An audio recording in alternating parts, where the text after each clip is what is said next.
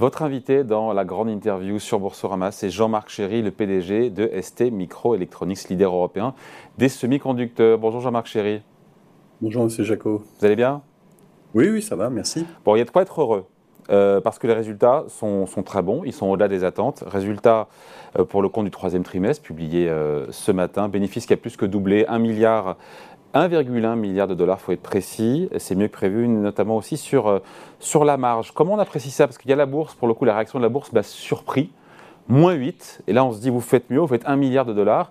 Et la bourse vous sanctionne avec une baisse de 8%. Comment vous appréciez ça? Ça vous, ça vous irrite? Vous ne regardez pas le cours de bourse heure par heure? Comment vous appréciez ça? Non, mais bon, d'abord, d'abord, vous savez, vous savez très bien qu'on commande pas euh, donc le cours de bourse. Et bien entendu, on essaye, euh, on va essayer de comprendre une fois que la journée sera passée euh, s'il y a des éléments qui pourraient être propres à ST ou c'est ou c'est des éléments plutôt globaux. Ça serait le chiffre d'affaires du quatrième trimestre, la prévision qui aurait un petit peu surpris ou déçu les investisseurs. C'est ce qui se dit. Hein. Bah, si vous voulez, le, chiffre d'affaires du quatrième trimestre, il est, simplement cohérent avec euh, celui qu'on a réalisé euh, au troisième et avec la visibilité qu'on avait donnée au mois de juillet. Hein. Au mois de juillet, on avait donné, je pense, une visibilité euh, à 4,24 ou 4,25 et puis 4,45 et on atterrissait à peu près à 16,05. Bon, on a fait un peu plus donc au troisième euh, parce qu'on a un peu mieux performé euh, sur les microcontrôleurs, sur 35%, euh, il faut le dire, pardon, il faut donner les chiffres, 35% de croissance. 35% de croissance. Au troisième trimestre et 26% attendu au quatrième. Non, écoutez, on délivre 16,1, qui est exactement ce qu'on avait dit au mois de juillet. Donc maintenant, effectivement, on va attendre que la journée se passe, que les marchés américains ouvrent, que toutes les annonces aient été faites. Et bien sûr, les, les, les, les équipes qu'on appelle Investor Relations sont en relation avec les analystes et, vont essayer de comprendre s'il y avait quelque chose de spécifique. Bon, à cet instant, je ne crois pas. Je pense que c'est plutôt, euh, je dirais, la volatilité globale du marché aujourd'hui. Euh, effectivement, bon voilà, euh, on fait 16-1, donc la performance de la compagnie est solide. Une année de croissance à 26%, ça fait quand même deux années de suite qu'on croit à 26%. Je sens chez vous une part d'incompréhension quand même et de, et de surprise, non? Non, il n'y a pas d'incompréhension. Dans la euh, réaction des marchés, dans la réaction des marchés. Non, mais j'aurais fait un calcul très simple. Euh, euh, les bidas projetés, grosso modo, si on regarde la valorisation de la société telle qu'elle est à cet instant, par rapport à l'EBITDA projeté à, la fin d'un T4, c'est 5 fois. si vous voulez, c'est absolument pas des ratios normales pour une industrie high-tech qui croît à deux digits par an en moyenne et, qui adresse euh, des marchés en pleine croissance. Voilà, donc il y a, quelque chose d'anormal qui se passe en ce moment au niveau des marchés. Euh, il y a beaucoup de volatilité. Bon, voilà, c'est tout. C'est un fait à prendre en compte, mais c'est pas ça euh, qui, qui, pilote effectivement la stratégie de la société et notre détermination à améliorer les performances et la valeur fondamentale de la société euh, trimestre après trimestre. Hum. Avec encore une fois ce chiffre d'affaires, euh, pardon, ces résultats, ce profit de 1,1 milliard de dollars, on se dit que c'est le new normal maintenant chez ST Micro, cette capacité à sortir euh, plus d'un milliard de profits par trimestre? Oui, oui, c'est une, c'est une, c'est une nécessité qui est cohérente avec notre stratégie de croissance organique et notre modèle opérationnel intégré. Euh, si vous voulez croître euh, en moyenne de 10% par an, vous devez investir entre 15 et 20% de vos ventes en termes de capital. Et donc, pour pouvoir supporter ces investissements, vous devez générer ce type de performance économique et puis ensuite rétribuer correctement toutes les parties prenantes de la société. Euh, il y a cette contradiction apparente entre euh, un ralentissement dont on nous rebat les oreilles partout, ça ralentit partout dans le monde, et vous qui affichez encore une fois 35% de croissance au troisième trimestre, 26% tendu euh, au quatrième. comment on explique cette contradiction, cette décorrélation? Bah, c'est vrai que nous ne contribuons pas à, l'apport de mauvaises nouvelles. Donc ça, on est complètement désolé. Euh, encore une fois, pourquoi? Parce que on, est vraiment positionné euh, sur euh, des, applications en croissance hein, qu'on a anticipées depuis quelques années. Je veux dire, s'il va se produire 7 millions de, véhicules électriques sur batterie cette année et 10 millions l'année prochaine, euh, si on a le portefeuille produit et les technologies qui sont parfaitement adéquates à ces applications. Bon, c'est qu'on l'a voulu de façon stratégique et, c'est ce qu'on voit continuer. Donc, il y a plus de semi-conducteurs, pardon, je coupe, il y a plus de semi-conducteurs dans la voiture électrique que dans la voiture à moteur essence, il faut le dire. Oui, il y en a 4, 4 ou 5 fois plus, oui, en valeur. Donc, euh, donc ça, si vous voulez, c'est un fait. Ensuite, on s'est vraiment positionné euh, sur, euh, je dirais, le, l'industriel lourd, hein, c'est-à-dire l'automation, la robotique, les infrastructures de transport de l'énergie, les infrastructures industrielles. Et qui plus est, en 2022, on a alloué nos capacités, puisque vous savez qu'on était en situation de, pénurie, de façon cohérente avec cette stratégie. Donc l'intimité qu'on a avec nos clients, ils ont vu qu'en phase de pénurie, on était complètement cohérent avec notre stratégie. Donc ça, ça renforce encore, je dirais, les perspectives de croissance qu'on a avec tous ces marchés. Hum, avec une demande qui vous adressée de la part, encore une fois, du secteur automobile et du secteur industriel. Euh, parce que c'est vrai que je lisais un article du Monde, alors on n'est pas obligé d'être d'accord, mais il, expliquait en gros, en citant notamment le cabinet Gartner, qu'il y aurait une baisse du chiffre d'affaires pour l'ensemble du secteur des semi-conducteurs de 2,5% pour 2023. Mais ça concerne l'ensemble du marché mondial de l'électronique que vous n'adressez pas dans sa globalité, mais vous êtes sur les secteurs, on a dit industriels et, et, euh, et secteur auto, qui eux, dont la demande est là et ne faiblit pas. Alors, il faut bien comprendre, encore une fois, que le, marché des semi-conducteurs, 80%, c'est ce qu'on appelle euh, l'électronique standalone, c'est-à-dire euh, PC, serveur, euh, tablette, smartphone. Et là, il y a un retournement pour le coup. Voilà, et là, il y a un vrai retournement. bon, il y a des acteurs qui se comportent plus ou moins bien, hein, notamment bon, Apple se comporte bien, les, les, les, fabricants chinois de smartphones moins bien. Mais là, c'est vrai qu'il y a un vrai retournement, il y a un vrai ralentissement. Et c'est 80% du marché. Bon, nous, on n'est pas positionné majoritairement là-dessus. Voilà. On est positionné sur quoi? Sur l'automobile et le secteur industriel, qui lui est en complète transformation et révolution de façon séculaire. Bon, on est désolé d'avoir fait ce choix et de ne pas apporter de, bonnes, de, mauvaises nouvelles et d'apporter que des bonnes nouvelles sur la société. Donc pas de marché, visiblement, ne veut pas l'entendre. Donc pas de ralentissement vu euh, pour 2023 chez, chez ST Micro, même si, parce que vous allez conserver du rythme, des, des rythmes de croissance au-delà d'un pour cent non, non, euh, on positionnera, on va positionner la, la, la, la, société sur une stratégie de croissance complètement alignée avec notre objectif de, de plus de 20 milliards. Euh, donc, 2025, euh, c'est ça hein Oui, c'est ça, oui. Vous le confirmez, ça 20 milliards de chiffre d'affaires Oui, oui, je, confirme cet objectif. Oui. Qu'est-ce qui a changé Pardon, Jean-Marc, on s'est parlé, je crois que c'était fin avril. J'ai plus la date en tête. Hein. Qu'est-ce qui a changé quand même depuis qu'on s'est parlé? Ou rien n'a changé ah, euh, bah, Non, non. Euh, ce qui, non, ce qui a changé, c'est euh, il y, a, y, a, deux, trois éléments importants. Bon, d'abord, un, il y a la continuité du conflit ukrainien et, russe, dont effectivement qui a, qui a continué à mettre des tensions. Bah, vous le savez très bien hein, sur le, le, marché de l'énergie et donc à alimenter l'inflation. Donc y a aussi par, euh, par effet domino euh, euh, créé des, donc des pénuries ici et là. Donc, donc ça c'est un sujet, je dirais, macroéconomique inflationniste définitivement.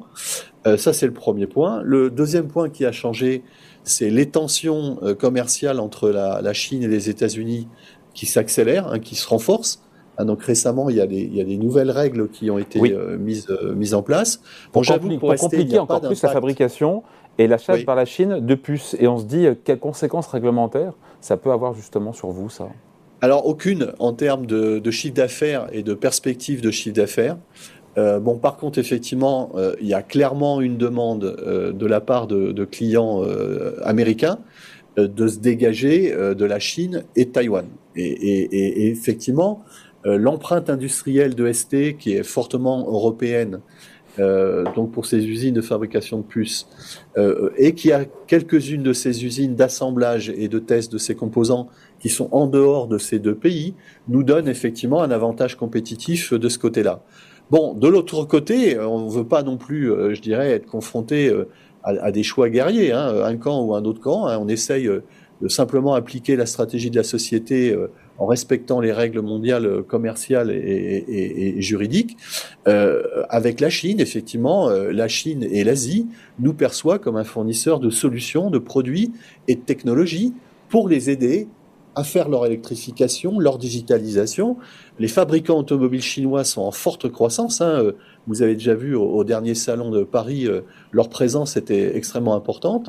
Et effectivement, bah, avec ces, clients, on, on, a des opportunités immenses euh, de coopération et de chiffre d'affaires. Jean-Marc Chéry, sur les pénuries de composants, l'inflation des, intrants, des, coûts de production des matières premières, combien ça vous coûte et comment vous les passez dans vos prix?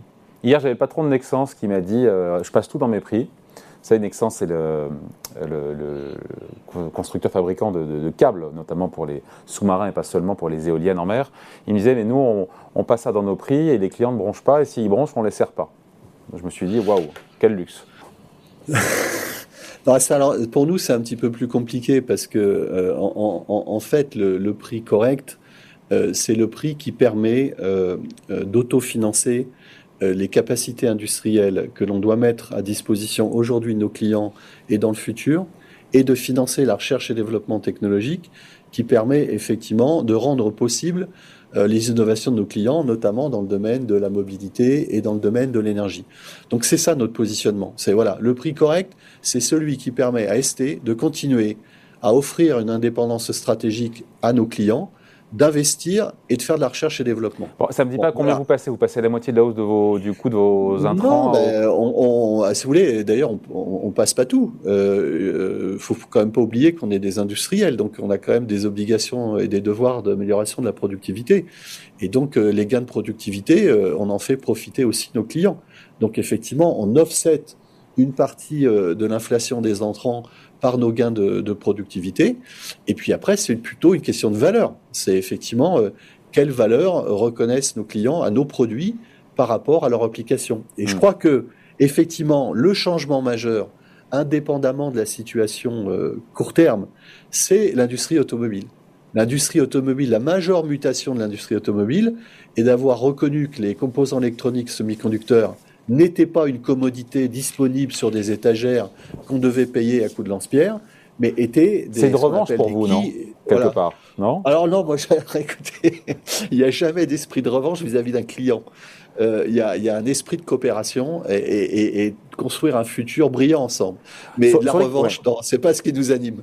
Non, plus sérieusement, sur les constructeurs auto, ils, ont dû freiner, on le sait, ils ont dû euh, carrément stopper parfois des lignes de production de voitures dans leurs usines parce que, évidemment, euh, étant eh privés de semi-conducteurs, on en est où là, indépendamment de, des voitures électriques au global? Parce que le choix des constructeurs, c'était de vendre les produits les mieux margés, on peut les comprendre aussi. Hein, donc, et c'est ce que fait qu'on a vu que Stellantis ou d'autres affichaient des marges records avec des ventes qui étaient en baisse. Non, mais bon, c'est la même chose. Hein. Euh, vous avez vu ce qu'ils ont à financer. Hein. Ils ont une transformation majeure à financer dans la recherche et développement, des usines en mutation. Donc euh, après, euh, c'est tout à fait normal qu'ils essayent d'auto-financer ces mutations-là. donc oui, après, ils ont géré leur mix produit, ils ont, ils ont géré leur business en toute indépendance. Et, ça, c'est leur devoir.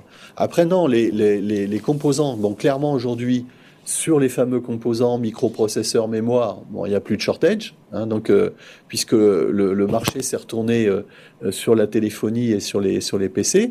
Par contre, sur les composants du type composants de puissance, analogique, capteurs, voire les microcontrôleurs temps réel, donc là, la situation est encore tendue, je vous le confirme. Elle devrait s'améliorer, je pense, à partir de la deuxième partie de l'année 2023.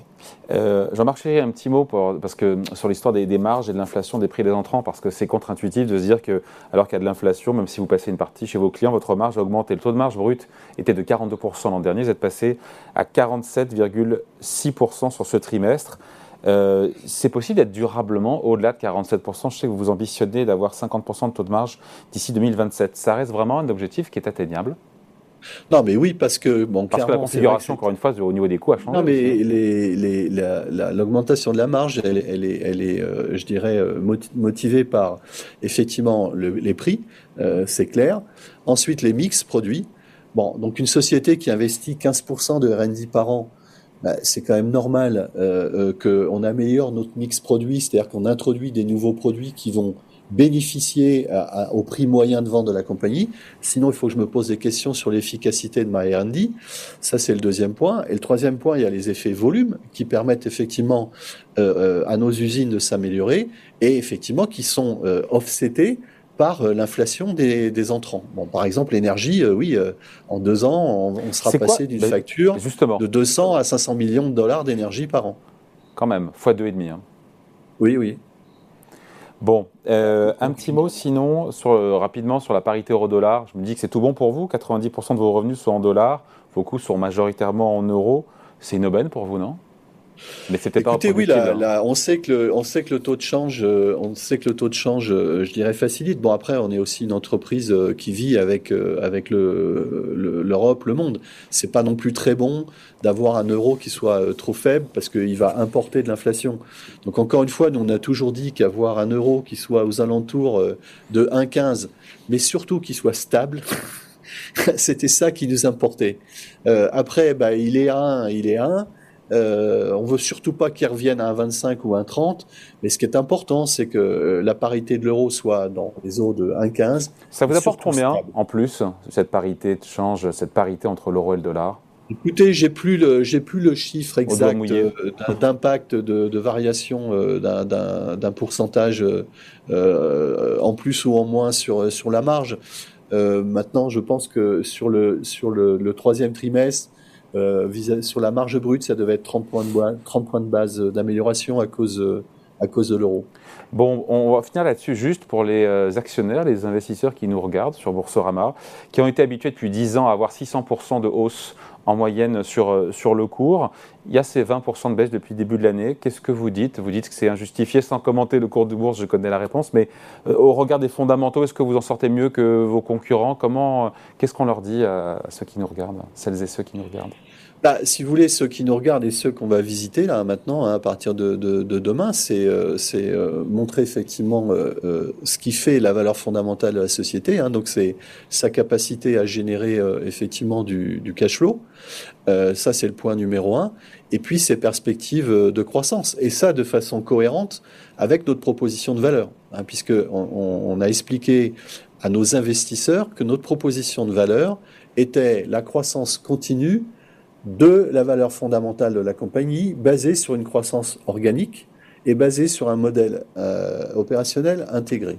Et donc, qui, avec un certain modèle économique. Donc, on va montrer et on dit à nos investisseurs, et je le répète, qu'aujourd'hui, on est sur cette trajectoire et que année après année, trimestre après trimestre, la société améliore ses performances fondamentales. Bon, maintenant, on a à faire face à un marché qui est extrêmement volatile pour des raisons macroéconomiques et géopolitiques que, on peut comprendre. Hein, quand vous avez une guerre euh, aux portes de l'Europe, euh, un découplage des deux grandes économies, USA, euh, Amérique, plus effectivement des gens qui s'excitent autour et, qui utilisent des vocabulaires euh, soit guerriers, soit alarmistes, bah, vous comprenez que les marchés financiers soient volatiles. Bon, voilà, nous, on commande pas ça. Et par contre, on commande les résultats fondamentaux de la société et surtout sa capacité à les améliorer. Et c'est ce que je vais faire pendant 3-4 euh, jours, euh, cette semaine et la semaine prochaine. Allez, merci pour cet entretien exclusif. Jean-Marc Chéry, le PDG d'ST Micro, invité à la grande interview sur Boursorama. Merci beaucoup. À bientôt. Merci, bonne journée, au revoir.